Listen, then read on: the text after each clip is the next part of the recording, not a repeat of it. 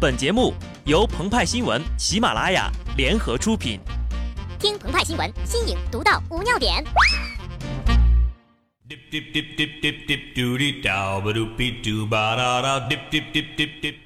本文章转自澎湃新闻、澎湃联播，听众朋友们，大家好，我是机智的小布。所谓一涛未平，一涛又起。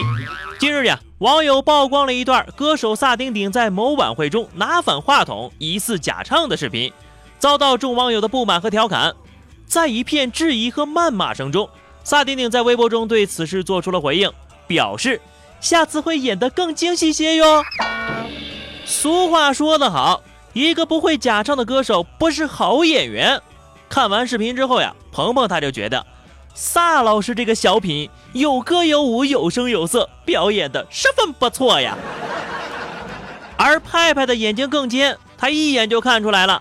这应该呀是节目组特意安排的猴年歌舞节目串联，砰砰砰！让我看到你的双手对抗地心引力，一起反转话筒。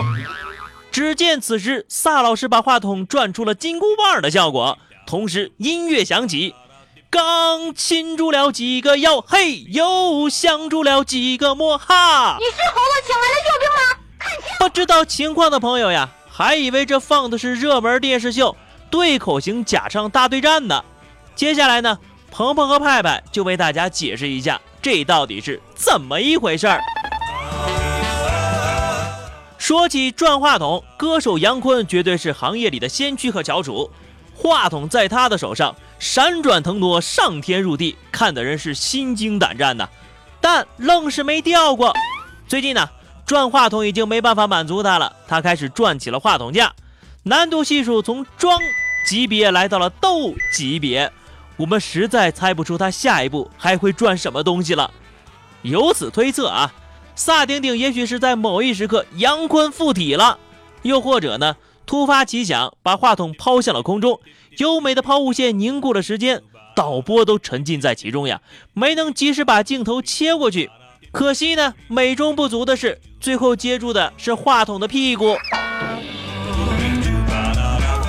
星爷曾经有一部著名的电影，叫做《国产零零七》，剧中特工零零七所使用的武器给人留下了深刻的印象，那是一把会朝后发射的枪。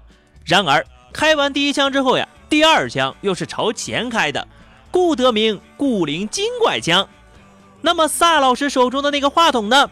厉害了，对，没错，就是传说中的古灵精怪话筒。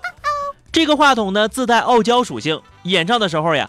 必须得对着屁股才会有声音，但是唱到一半呢，屁股就不会传声了，又得换到话筒头才行。虽然这个话筒不好驾驭，但也是有优点的，它能自己帮你把歌唱完，而且绝对不会跑调。有人说了，假唱是为了追求完美的演播效果，为的是观众的观看体验，但是就连小学生都知道，作弊比成绩差还要可耻呢。况且啊，追求极致的完美通常是冰冷且不讲人情的，反而有差错才是生活的常态呀。有的差错，比如跑个调、走个音儿，并不会给人带来多大的伤害；但有些个差错，而且是造假造成的差错，会改变一些人的命运。河南一女孩零三年高考后未收到录取通知书，以为落榜外出打工，十二年呢。她发现自己并非落榜，而是考上了后被别人顶替了。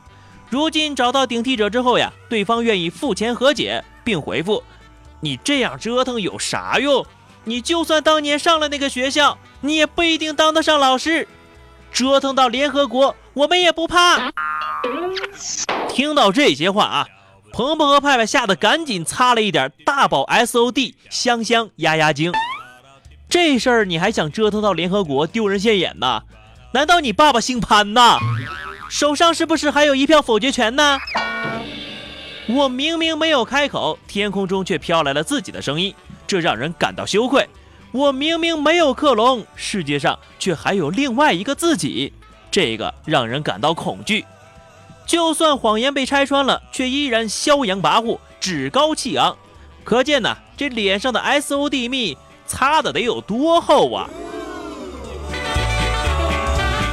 俗话说：“天天大保健，大宝天天见。”大宝之所以销量巨大，是因为它简单好用，成本低廉。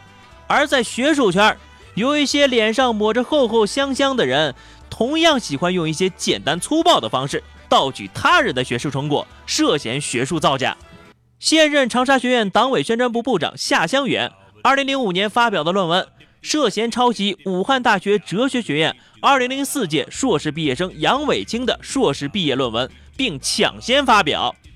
值得讽刺的是啊，当事人涉嫌盗发的论文题为《休谟正义论的德性解读》，不知道这位苏格兰哲学家听到有人如此青睐自己的理论，会不会高兴的跳起来呢？但跳起来之后又发现，用抄袭的手段发表我的正义论，信不信我变身死士，在你身上捅出一部人性论呢？